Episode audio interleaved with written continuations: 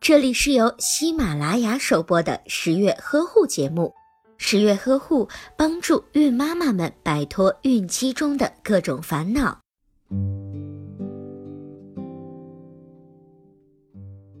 随着怀孕月份的增加，孕妈妈的腹部也会逐渐的突出，使得身体的重心向前移动。孕妈妈为了保持身体的平衡，在站立和行走的时候，经常采用双腿分开的姿势，这就使得腰部的肌肉经常处在比较紧张的状态。此外，孕期脊柱的韧带松弛，同时增大的子宫对腰部神经形成了压迫，也就是造成腰部疼痛的主要原因。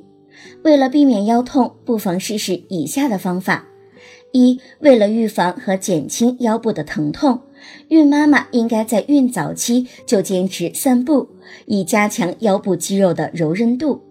二，要注意腰部的保暖，睡觉的时候选择睡硬床垫，鞋子最好可以选择低跟软鞋，以防止造成腰部肌肉的疲劳。